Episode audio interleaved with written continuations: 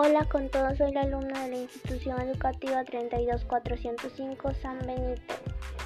Mi nombre es Andrea Adriana Espíritu Modesto y nuestro podcast del día de hoy se titula Acciones personales y familiares para poder disminuir los efectos de la contaminación del aire y el ambiente.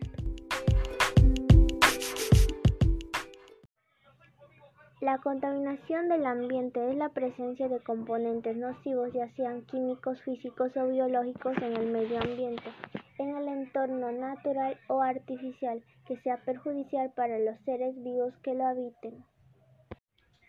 La contaminación del aire consiste en la presencia de materias o formas de energía en el aire que puede suponer un riesgo, daño o molestia de diferente gravedad para los seres vivos. Las sustancias que contaminan el aire son el monóxido de carbono, el dióxido de carbono, el dióxido de nitrógeno, el ozono a nivel del suelo, el material particular, el dióxido de azufre, los hidrocarburos y el plomo. Hay dos fuentes de contaminación, las naturales y las por actividad humana. Las naturales son el polvo, los incendios forestales, las erupciones volcánicas, el polen, las aguas terminales producidas por el ser humano. Estas emisiones tienen cinco focos básicos de contaminación, las industrias, el transporte, la agricultura, los residuos y los hogares.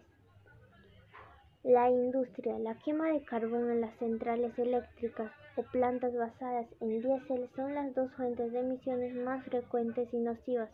También los procesos industriales y el uso de solventes en las industrias químicos contribuyen a la contaminación del aire y el calentamiento global. El transporte, cerca del 25% de las emisiones de CO2 son producidas por el transporte. La agricultura, el 24% de todos los gases de efecto invernadero es producida por la quema de residuos agrícolas y también el metano y el amoníaco que genera la ganadería. Los residuos. Se calcula que el 40% de los residuos generados en el mundo y los desechos orgánicos se queman al aire libre, lo que genera emisiones a la atmósfera de dioxinas nocivas, furanos, metano y carbono negro. Los hogares. La fuente de esta contaminación proviene de la quema de madera, y combustibles fósiles para actividades como cocinar, calentar o iluminar los hogares.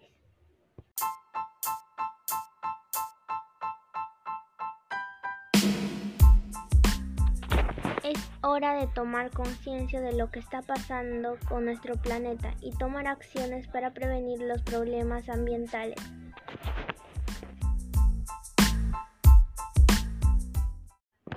Como por ejemplo, Desplazarnos a pie o en bicicleta en recorridos cortos, plantar árboles nos ayudará a tener una mejor calidad del aire, evitar quemar la basura, reducir el uso de aerosoles, reducir el uso de vehículos privados, aprender a reciclar, usar abono orgánico en actividades agrícolas, utilizar el transporte público, usar la energía renovable y los productos biodegradables.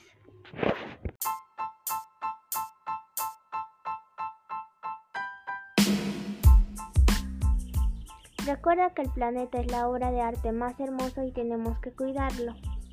Te invito a que compartas este podcast y comentes qué acciones estás tomando tú para prevenir la contaminación del aire y el ambiente. Gracias por quedarte hasta el final. Chao, hasta la próxima.